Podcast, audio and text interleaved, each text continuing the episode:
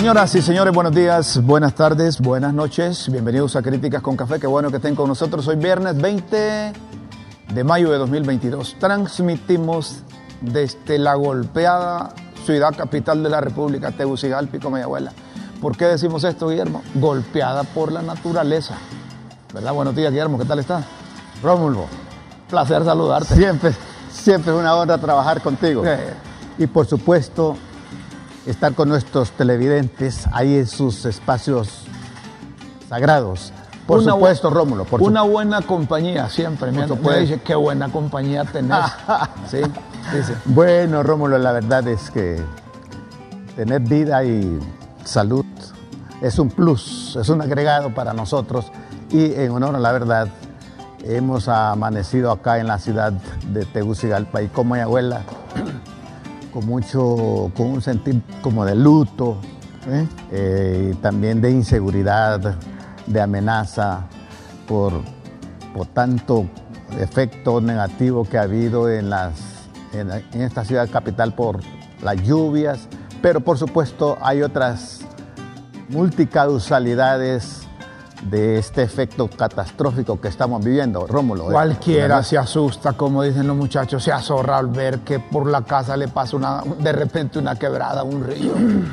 Y esto es, esto es, eh, eh, es cíclico. Esto ya días lo venimos advirtiendo.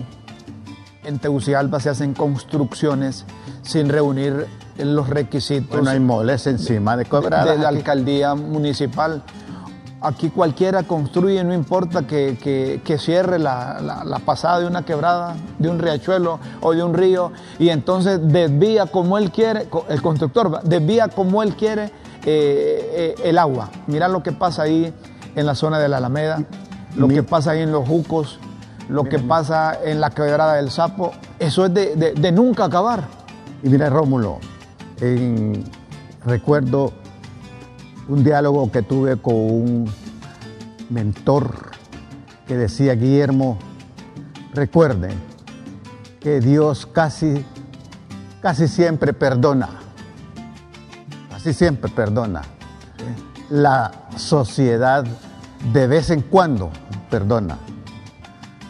La naturaleza nunca. Es cierto. Te lo voy a repetir. ¿Sí? ¿No? Dios casi siempre perdona. La sociedad de vez en cuando perdona. Pero la naturaleza nunca, nunca pasa siempre factura. Hay muchas familias. Hay mucho respeto a la naturaleza. Correcto. Cuando se maltrata la naturaleza, ella, ella se recupera o se venga. Y no entendemos nosotros los humanos que la naturaleza, nosotros somos parte de la naturaleza y la naturaleza parte de nosotros. No podemos vivir sin la naturaleza. Y si la agredimos, la- la naturaleza nos devuelve. Hay mucha gente que vive en estas zonas y que se acostumbró cada invierno a soportar esto. Pero hay otras zonas que están más preocupados que los primeros. Por ejemplo, en esa zona de Prados Universitarios, segunda etapa, fue huracán, como dicen allá en el pueblo, fue cráter, fue agujero, En, en Olacho dicen juraco, huraco, fue hoyo. un hoyo. Óyeme, e- esto que pasó ahí en, la, en, la, en esta colonia de Prados Universitarios, segunda etapa, esa es una barbaridad. Eso debe ser objeto de estudio de los expertos. Porque mi- mire este agujero, eh, Guillermo, eso no, es, eso no es normal. Eso, como dice una vecina, algo feo está pasando por bajo. Por supuesto. para que se haya hecho ese, ese hoyo. Mira, mira, aquí hay instituciones, hay empresas, centros comerciales ¿sí? que están encima de las quebradas y han puesto eh, eh, supuestamente túneles eh, con, todo, con toda la cobertura para evitar problemas, pero es como un ma- maquillaje nada más. Y la naturaleza está pasando factura. Lamentablemente, muchos compatriotas, muchos amigos nuestros han expuesto su vida esta noche que pasó. Tengo un amigo, precisamente Manuel, de Radio Globo, que está fracturado, porque su niñita se le llevaba una quebrada anoche. Hombre. Entonces, Nuestra, eh, solidaridad eso nada más Manuel. es una muestra y nuestra solidaridad con Manuel. Mire, pe- pero Eso nosotros nada plantea- más es una muestra. Correcto. Nosotros cuánto- planteamos esto. ¿Cuánto pasa? Planteamos esto, lo que pasó en las últimas 24 horas o menos en Tegucigalpa, porque necesitamos eh, conciencia de todos, Sí, sí. conciencia del hondureño común y corriente, del vecino y conciencia de las autoridades. Eh, el alcalde Jorge Aldana, uno le dicen Jorgito Aldana, otro, le- otro le dicen el gordito, ¿verdad? Eh, parece que no está en la ciudad. El gran Jorjón. Es, es gran Jorjón porque es- Bien de- tomó leche, sí. Jorgito. si, si alguien decía parece que Jorrito fue el que se paró ahí en, la, en, la- en Prado Universitario que se, que se hundió Yo la le- cosa yo ahí. le tengo mucha estima. Pero, al margen de esto, eh, ¿hubo o no presencia de la alcaldía municipal en las zonas afectadas? Es una pregunta. Ellos a través de las redes sociales han eh, eh, eh, comunicado presencia de ellos. En ese agujero, ahí en la colonia Prado Universitarios, llegaron los de la alcaldía, llegaron a conocer la situación, pero la sorpresa de los vecinos es que el agujero amaneció más grande hoy. y con, y con lo que se pronostica que va a seguir lloviendo 72 horas. Y esta, la, la gente no puede pasar porque tiene temor, tiene temor de irse al agujero sin fondo, como decía, Eh, como decía mi madre, cuando alguien no, no, no se satisfacía comiendo, decía, este es un agujero sin fondo. Decir, Sí, que, que era bueno para el, es bueno, es bueno para comer. Eh, la alcaldía municipal un comunicado en las últimas horas que los compartimos con ustedes aquí en Crítica con Café, eh, relacionados con, con, con los daños que ocasionaron las últimas lluvias y que debemos de estar eh, advertidos también. Como dice un amigo, eh, se, me, se me fue la luz en el, en el aparato. Entonces vamos a tener que ver, eh, Guillermo, vos que estás más cerca de ese monitor, eh, lográs leer. eh, Bueno, ahí. Ah, Bueno, te lo vamos a- ahí sí le puedo Ah, entender. ahí- ahí está. Las autoridades edilicias del Distrito Central, Santa Lucía, Valle de Ángeles y Cantarrana se reunieron para iniciar el plan de alivio de carreteras Pereré, Pereré. No, pero este, este es otro que no tiene que ver. Vamos a ver. En la reunión el, el genera- el gerente general de la alcaldía, no, no, no, Pereré, Pereré, Pereré. Yo creí que este comunicado era relacionado con, con lo, lo- lo- lo de ayer, hombre. Otro acuerdo pactado en la reunión fue establecer una mesa eh, in- No, intermunicipal. No, No eso es otra cosa. Lo No. que queremos es sobre el hoyo, hombre. Sí, no. Lo sobre el hoyo. Porque, porque hay unos tweets ahí, Ash, hay, hay unos tweets ahí que los podemos compartir también de, la, de, la, de los eh, funcionarios de la alcaldía. Eh, no, ¿Dónde es que me decías que está, Jorrito Aldana? Bueno, eh, según entiendo está en Miami. Está en Miami. No, no, no se ve. eh, Bueno, Oh. donde ande, Donde ande quizás sí. fue que coincidió, ¿verdad? Coincidió la, la- la- la emergencia Sí, aquí, sí la emergencia ser. decretada por Copeco y las consecuencias, y las consecuencias al- que, hubo. a- algunas, algunos medios lo están criticando, pero Mire, eso no está- lo de la naturaleza no se planifica. Esto sí, mire, la alcaldía avanza con acciones importantes en este momento de emergencia por inundaciones. Ahí estaban, ahí estaban los equipos. Ahí estaban los, eh, eh, el equipo de la alcaldía. Eh, las reacciones siempre deben ser oportunas. Lo que entiendo, lo que entiendo es que la alcaldía solo tiene para dos millones aproximadamente de habitantes acá entre Comehuela y No me vas a Tegucigalpa. decir que solo tiene un tractor. No, so- solo tiene, solo tiene una retroexcavadora, solo una. Y A lo mejor es que Borrito anda, anda, anda el- comprando allá en, en Miami. ojalá, ojalá. Carlenton Dávila, que ha cargado con la responsabilidad en ausencia del titular a las 4 a.m., seguimos trabajando atendiendo a las familias afectadas por inundaciones. Hemos visitado zonas para levantamiento de daños. Felicito a los diferentes equipos de la alcaldía, de los bomberos, por la respuesta efectiva. Muy bien, estamos ahí. Pero vayámonos al complemento de la realidad, que es la práctica, que es ahí donde necesitamos que, que- que haya reacción de parte de la alcaldía municipal. Eh, eh, felicitamos a, a Carlenton Por supuesto. a Carlenton y a todos los empleados de la alcaldía. Miren, Aquí en Tegucigalpa, como en Honduras. Perdóname una cosa. Una- un, tra- un- Un tractor. No, una retroexcavadora. Solo una tiene. Pa- Para todos. Es que como Ajá. tienen, tienen alquilados Y equipos. todas las maquinarias están malas. Sería que eran de, de papel a orden las demás. Es posible que No, no, no, no. Solo so- antes de entrar, de darle paso a una llamada que hay, ¿verdad? Eh, en Tegucigalpa, en la capital y en Honduras hay tres tipos de, de- de hondureños, ¿verdad? Unos que apuestan porque todo salga mal, ahí no entramos nosotros. Los que apostamos porque las cosas salgan bien, ahí entramos nosotros. Y los indiferentes, Ahí entramos. ¿verdad? No estamos nosotros. Hay una llamada que damos paso. Hola, buenos días. Muy buenos días, le hablo desde el barrio San José, aquí en el Paraíso. Del paraíso.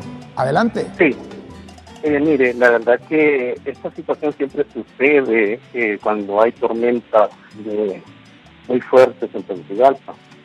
Y la cuestión no es solo un problema de las autoridades locales, es problema también de nosotros como ciudadanos. Somos cochinos realmente. Totalmente de acuerdo.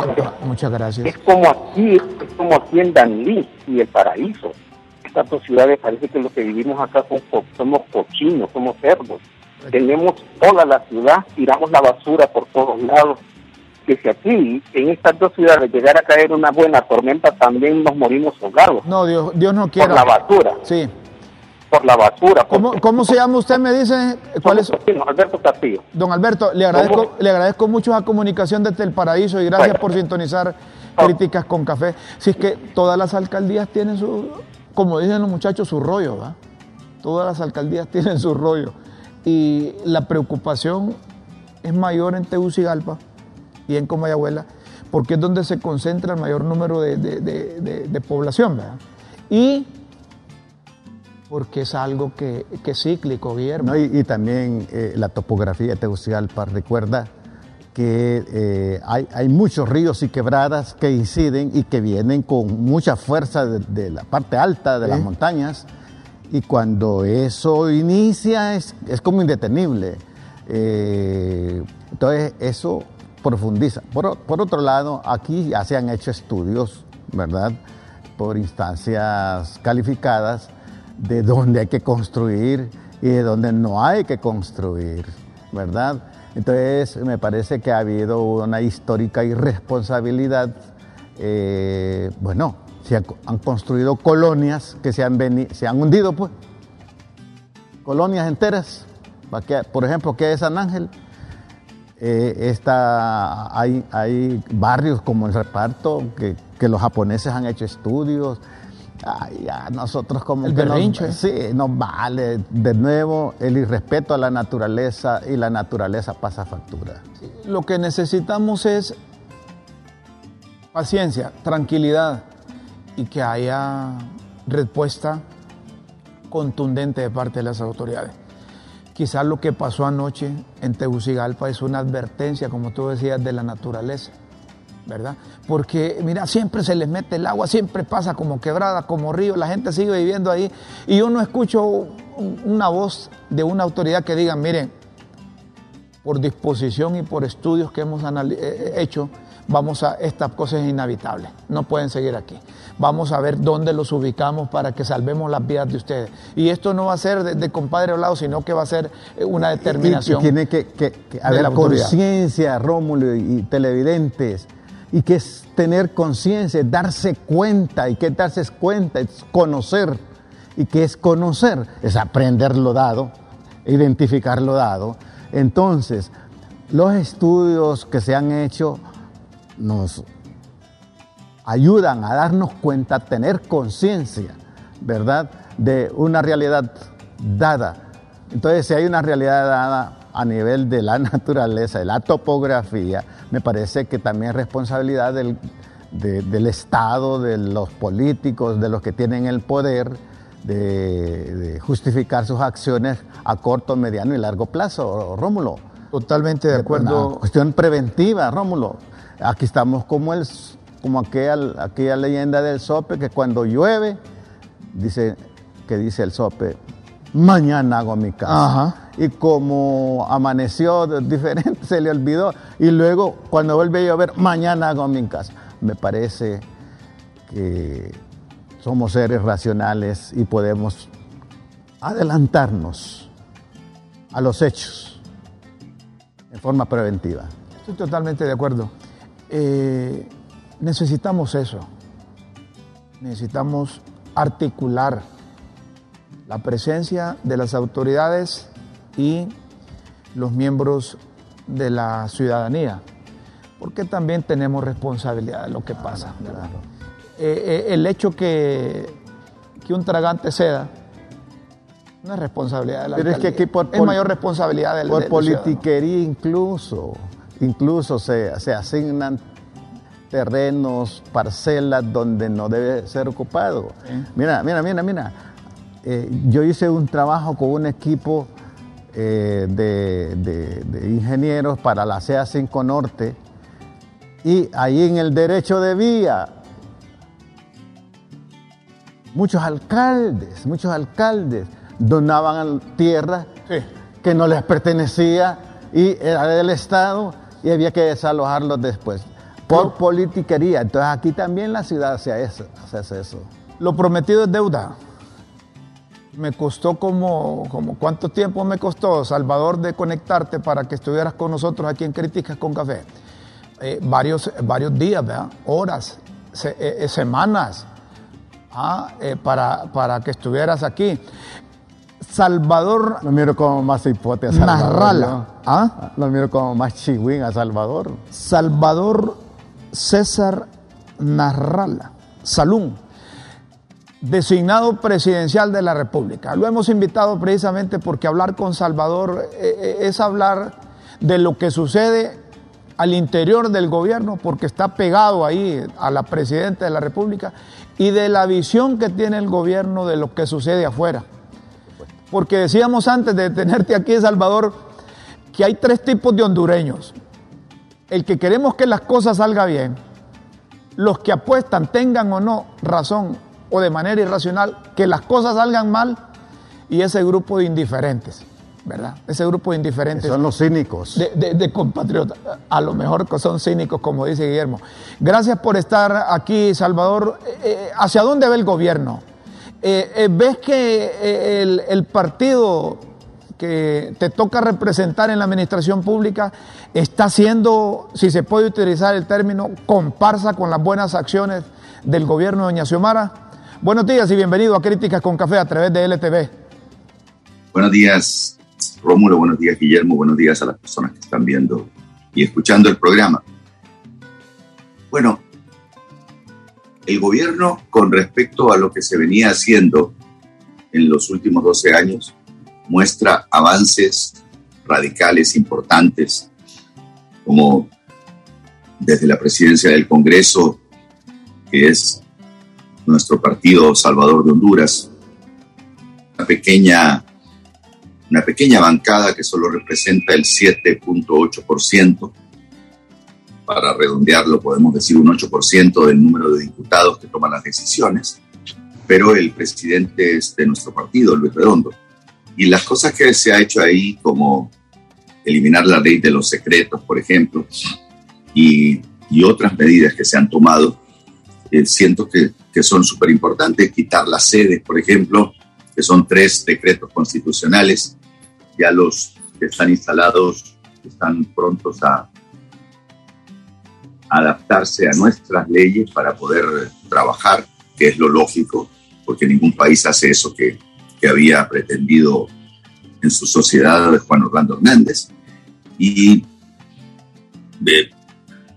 este Congreso, por ejemplo, la primera gran ganancia que podés ver es que trabaja presencialmente. Si recordamos el Congreso anterior, incluso en el mes de enero de este año, y desde hace un montón de tiempo siguió trabajando en forma virtual para poder tomar sin darse cuenta que, sin darse cuenta, eh, la gente no sabíamos si votaban o no votaban los diputados.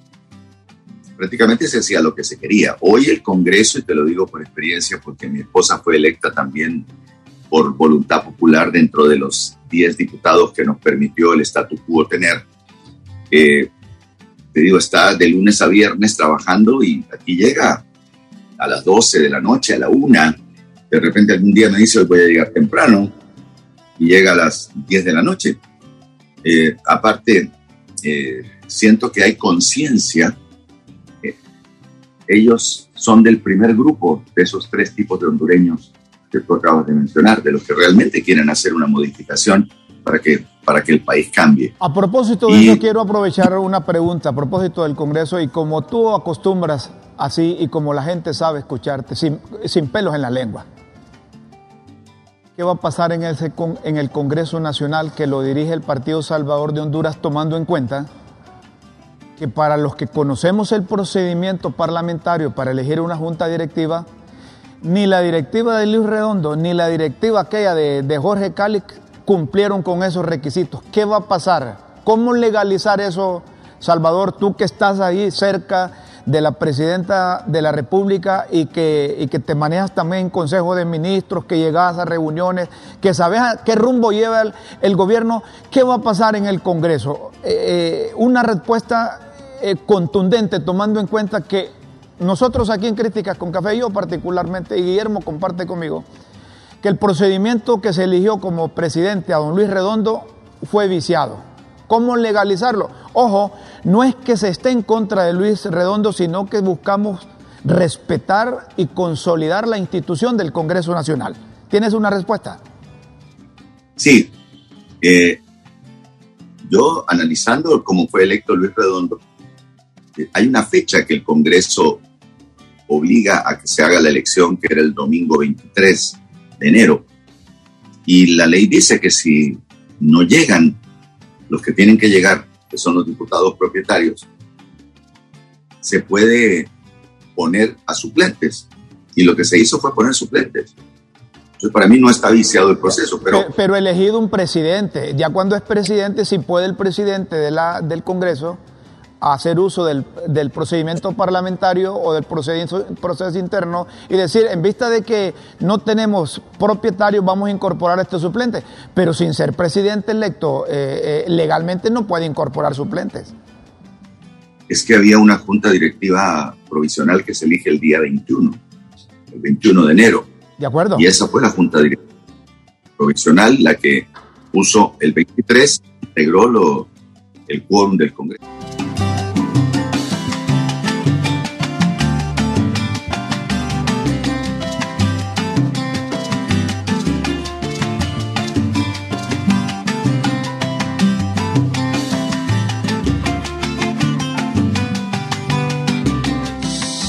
Seguimos, señoras y señores. Eh, eh, tenemos un invitado especial hoy, pero antes del invitado, además de Salvador, de Salvita, como le digo yo cariñosamente, eh, hay un diputado. ¿Cómo es que se llama este diputado del Partido Nacional? Jack Uriarte. ¿De dónde? No, no, no sabe de qué departamento. este diputado estaba recho con Luis Redondo y Jack Uriarte. Es del Partido Nacional. Se le salió la sombra. Se le, salió lo cachureco, decía, ahí. Pero lo vamos a escuchar, lo vamos a escuchar a Jack Uriarte, porque le estaba reclamando airadamente, o le reclama airadamente al presidente del Congreso, Luis Redondo. El presidente de facto, Luis Redondo, me acusó de que había destruido el material de bioseguridad de aquí del Congreso, el acrílico. Aquí están todos los curules que no tienen acrílico. En la bancada de libre todos quitaron el acrílico. A ellos no los acusa, todos. La junta directiva de FACTA también quitó el acrílico. Porque en el gobierno anterior, el presidente Mauricio Oliva había puesto todos los acrílicos y aquí lo quitaron. El 21 de enero, Russell Tomé fue el primero que quebró todos los acrílicos. ha evidenciado. Aquí en la bancada de Libre también no hay acrílicos porque están quebrados muchos. Y a ellos no los acusan. Eso es una persecución de parte, esto es una persecución de parte del presidente de facto, Luis Redondo, ya que yo soy uno de los que más protesta en la bancada del Partido Nacional. Me tiene hasta sin salario, el presidente de facto no me ha pagado. A todos los diputados de mi bancada ya les dieron su salario, menos a mí. Esto es una persecución, quiero denunciarlo públicamente lo que ha hecho el presidente de facto Luis Redondo. Ahí está, Jack Uriarte. Nosotros le decimos al presidente del Congreso que le pague, hombre. Ese hombre está diciéndolo, no me ha pagado, a todos les pagó, solo a mí no. Y dice que hoy es responsable de haber destruido los acrílicos y los acrílicos los quitaron todos. ¿Y por qué solo a él? Si son 44 diputados del Partido Nacional y solo a ese. A es nacionalista. Sí, es, es cachureco. Es, de los 44 del Partido Nacional. Entonces, ¿por qué solo a él le quitan? No, pero mira, mira, mira. La verdad es que si eso es verdad, y yo espero que el diputado está diciendo la verdad, el presidente del Congreso no estaría actuando con equidad, con justicia, porque el deber de un, así como un, el presidente de la República o la presidenta de la República, una vez que llega al poder, no, no, no debe inclinar su corazón a un partido político. Él es, ella es la presidenta de todos los hondureños. También Luis Redondo es el presidente de todos los eh, 228 eh, diputados propietarios malos suplentes. De acuerdo con el, el, gran respeto que se puede ganar Luis Redondo ahí es eh, que, procure eh, ejercitarse en la equidad, en el respeto a, toda su gente, pues, ¿verdad? Si no, poco a poco se puede ir deteriorando. Mira, Rómulo, la, deficiencia emocional o la falta de inteligencia emocional, más que la inteligencia racional, es la causal de... Eh, de las debacles. Sí, y, de, del deterioro. deterioro de relaciones y, por tanto de lograr objetivos propuestos, por ejemplo, en el Congreso. Si, si ahí no se maneja un, el, Congreso con inteligencia racional y una inteligencia emocional equilibrada, pues la inclinación por una, el deterioro de la otra, trae consecuencias. Aquí está con nosotros un amigo de, de LTV, de Críticas con Café, y un amigo eh, nuestro, tanto de Guillermo como de, su, servidor, el, doctor el, el, Cherenfan eh, Conozco a Emek desde que era cipotón. Desde que era cipotón. Tuve la honra de recibirlo y buscarle dónde vivir en el barrio. Qué, eh, bueno. Eh, el olvido. El olvido. ¿Te acordás, Emek? Y, conmigo ah. es, y conmigo es como y conmigo es como paisano por el color, va. Gran artista, Emek. artista, buen médico, escritor pianista, guitarrista, vocalista. te voy a decir un secreto. ¿Sí? Un secreto. Es adicto. ¿A? Al piano.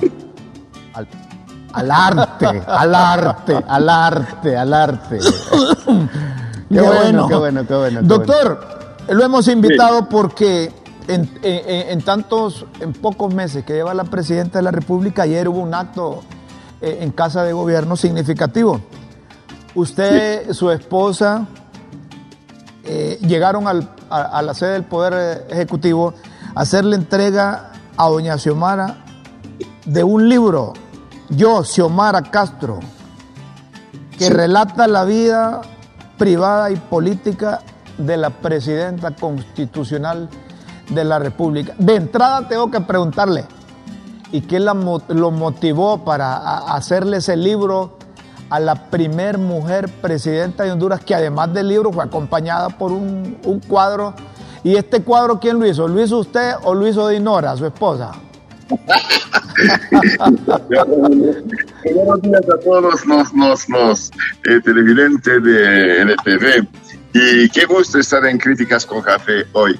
Eh, realmente nosotros, pues sí pinto yo, pero no a ese nivel. Esa pintura es de Dilber Padilla. Ah, sí. Ah, eh, eh, me gustó cómo plasmó en el lienzo la, imagen de Xiomara. Dije, ok, okay se, lo voy a, se, lo voy a, se lo voy a llevar a ella. Y yo creo que sí valió la pena porque se lo merece. Ahora, en, en cuanto al libro, ¿qué me motivó a hacerlo? La amistad, más que todo la amistad porque con Xiomara somos amigos desde, uh, desde que Mel era candidato, precandidato presidencial. Entonces de ahí fuimos ahí eh, cultivando esa amistad y decidí escribirle el libro, viendo todo lo que pasó eh, en el golpe de Estado, porque la Xiomara política eh, es la que nace en las calles, pues la Xiomara eh, bondadosa, humanitaria, filantrópica, ya la conocíamos antes en los trabajos que hacía en los hospitales y todo eso en forma anónima. Pero la política nace con el golpe de Estado. Entonces de ahí eh, empezamos a, construir el, castillo de la personalidad de ella. Eh, me gustó ese, debate que tuvieron ahorita entre la, la, la, la inteligencia emocional y la racional. Eh, mucha gente conoce a la persona, al personaje, perdón, al personaje que es Xiomara, la presidenta actual del país pero muy poca gente conoce a la persona. No conocen a la persona. Y en Xiomara hay que hacer la diferencia entre el personaje que, que, que, que, la que está gobernando actualmente el país y la persona que es una mujer lindísima, una mujer espontánea, una mujer de todo corazón, que es la que, que yo quise sacar un poco más en el libro. A propósito, a como Xiomara, por ejemplo, a propósito de es, sacar... es una gemela, tiene un hermano gemelo y nadie lo sabe. Correcto. Doctor, a propósito. Nadie lo sabe que ella tiene un hermano gemelo. Y cosas así, interioridades interesantes que vamos eh, eh, sacando a la luz en el, en, el, en, el, en el libro, son las cosas que nos motivaron a escribirlo. Ahora, la biografía permítame, que, permítame que quiero preguntarle, quiero preguntarle aprovechando ahí, ¿qué carácter, cuál es el carácter que Fan refleja en ese libro de la presidenta de la República, de Xiomara, de, Castro Sarmiento. Es una mujer de hierro, de hierro, pero con, una sensibilidad también que está a flor de piel. Rómulo, nosotros no, la conocemos, el pueblo no la conoce a Xiomara. Esa mujer es un monumento, ¿eh? es un monumento que se merece el respeto, la admiración de, de todos yo escribí eso y es una, una biografía novelada, es un estilo muy diferente a, lo que se ha acostumbrado a hacer, eh, para poner en evidencia e, e, ese monumento de mujer que tenemos ahí como presidenta de la República. Yo estoy fascinado por la historia de ella. Y realmente, Rómulo, si nosotros miramos, el libro realmente me tomó 30 días escribirlo para el 27 de enero ya estaba listo, ya estaba listo. Y empezamos en, eh, eh, el 6 de diciembre y ya para eh, el 6, el 7 de, enero ya estaba listo, la revisión, la, y ya el 27 ya estaba listo para salir al público. Ya estaba listo. El, que sabe, sabe. El que sabe, sabe. Y, para uno de aprendiz, hacer un libro en años le truena, pero hacer un libro de un personaje, del principal personaje político de Honduras, como la presidenta constitucional de la República, eh, hay, que, hay que haber tenido la, experiencia. Yo, Xiomara Castro, retomo esto. La Xiomara que conoce el hondureño que se originó en las calles. E, e, e, esa Xiomara no la conocen quizá la generalidad del pueblo hondureño, solo los que anduvieron luchando con ella en las calles, quienes anduvieron con ella, los del libre. Pero ese carácter lo sigue mostrando la presidenta de la República ahí en la sede del Ejecutivo. Pregunto esto, doctor, porque muchos hondureños creen que el género débil de Doña Xiomara. De verdad. Eh, eh, ahí cualquiera la manipula. Y que incluso hay que decirlo, ¿verdad? Que, que detrás de Xiomara está el expresidente, que muchas cosas se hacen en el país porque el expresidente Manuel Zelaya así las quiere. Pero usted que la conoce más, usted que escribió sobre el carácter, sobre eh, la vida política, la vida social, la vida de, mujer, de madre, de abuela y, y, de cualquier parentesco de Doña Xiomara, nos puede definir aquí, nos puede decir bien esas cosas. Yo, yo quiero decirle a la gente que eh, voy a invitarles a que, que, compren el libro porque eh, eh, vale la pena conocer a Xiomara. Mucha gente piensa que Xiomara está como una figura, ¿sí? una figura decorativa en el sillón presidencial y que el, que manda en el sillón es, el, es Mel Zelaya. Están equivocados. Están equivocados. Esta mujer los tiene bien puestos. Esta mujer. los tiene bien puestos. ya me hizo reír, doctor. en serio. Los tiene bien puestos. Mucha gente no la conoce. Es una mujer firme. Mire, cualquiera diría que ella andaría por las ramas para pedirle la renuncia a la directora del Seguro Social, por ejemplo. Eh, son muy pocos los presidentes que al mes y medio de estar eh, iniciando le pide la renuncia a, uno de sus ministros. Xiomara es una mujer que tiene muchas agallas, una mujer que tiene mucho carácter, mucho temple. Eh, mucho, mucha gente piensa que ella es una figura decorativa. Esta gente está equivocada. Lógicamente, no podemos dudar de la capacidad que tiene el presidente, el expresidente Mel Zelaya, un hombre fogueado, un hombre que estuvo en el exilio, que regresó, que regresó con fuerza, que regresó teniendo todavía hegemonía, poder lo demostraron ahí en las urnas. Y no, no podemos negar que Mel es un personaje bien sui generis, un personaje de mucha, mucha fuerza política, pero detrás de todo gran hombre, como decían, hay una gran mujer y esta vez, detrás de esa gran mujer hay un gran hombre también, hay que reconocer. Totalmente de acuerdo. Doctor, ¿y la, y la gemela, el otro gemelo? Que, que, la gente también no sabía, pero ahí en el libro usted lo, lo menciona. Ay, aquí me están preguntando, ¿y dónde compro ese libro y quién lo vende, hombre? O, o lo van a regalar, ¿cómo es la cosa?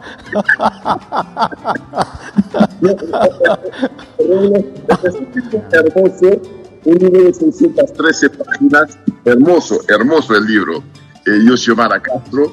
Um, eh, el libro va a estar a la venta, nosotros pensamos que nos va a tomar unas cuatro semanas para que esté ya para el público. Solamente queríamos entregarle la primicia a ella, ah. entregarle el, la, la, muestra del libro a ella el día de ayer, fue lo que logramos con mi esposa. Y ese libro vale la pena que esté en la biblioteca porque al fin y al cabo, eh, para los, los televidentes de, de, LTV, es la primera mujer presidenta del país. Así que e, e, ella está en la historia. Hay muchos presidentes que ya no se, que, que no se recuerdan, la gente no se, se, se acuerda de ellos, porque pues no marcaron tanto el paso de la historia en el país. Pero Xiomara sí, el simple hecho de ser la primera presidenta del país hace que ella quede en los anales de la historia. Perfecto, muchas gracias, doctor. Eh, vamos a adquirir ese libro para conocer interioridades de la presidenta de la República, doña Xiomara, Iris Xiomara Castro Sarmiento. A usted, a usted eh, eh, lo felicitamos porque, como dice, como dice un amigo, no se duermen los laureles, ¿va? siempre está pendiente de las cosas. Y, y yo le voy a ser sincero, nunca esperé que usted, que pasa tan ocupado, que pasa metido en el quirófano, que pasa aquí, que pasa allá, hubiese dedicado tanto tiempo para escribir el libro. Quiero decirte que lleva como cinco libros ya. Sí, sí, sí. Y tuve el honor de ser invitado. Ahí, ahí, tengo otro, 12 libros llevamos escritos ya. 12 libros. bueno. Solo has leído 5. Sí, sí, sí. sí, sí, sí, Gracias, Mec. Felicidades, un fuerte abrazo y gracias, por estar con nosotros. El Señor le bendiga. El doctor Mec Cherefán, Cherefán muy conocido aquí. Mira, yo tengo un comentario. Eh, eh, generalmente se ve que, bueno, como este es un, es un, programa de crítica que tratamos de ver qué está más allá de lo, del bulto, eh, hay una gran parte de la población hondureña que dice, afirma que quien gobierna es Mel. Sí, pero Ojo, pero, pero el Cherfan está poniendo una, una, eh, una tesis contraria a esa, que quien gobierne Xiomara. Y, y, perdona, solo termino, que, con quien gobierne Xiomara. Y es que históricamente el poder femenino nos doblega a los machos. Yo creo que quien pone en cintura a, Mel, que es el macho, es Xiomara. Es Xiomara. Ella es, es, un arte, es un arte. El arte eh, e incluso practicado en política. Hay un, hay un escritor que se llama Robert Greene, que ama, ha escrito entre otros libros las 48 leyes del poder, eh, las leyes de la naturaleza humana, pero ha escrito un libro que se llama El arte de la, como de la insinuación, dada, dada en las mujeres que ahí dominan todo a la fuerza y al bravucón macho. Vos que sos de Olancho, vos que sos de Olancho, sabes que allá el machismo lo tienen bien definido, ¿sí o no? no decime sí o no. Claro que sí.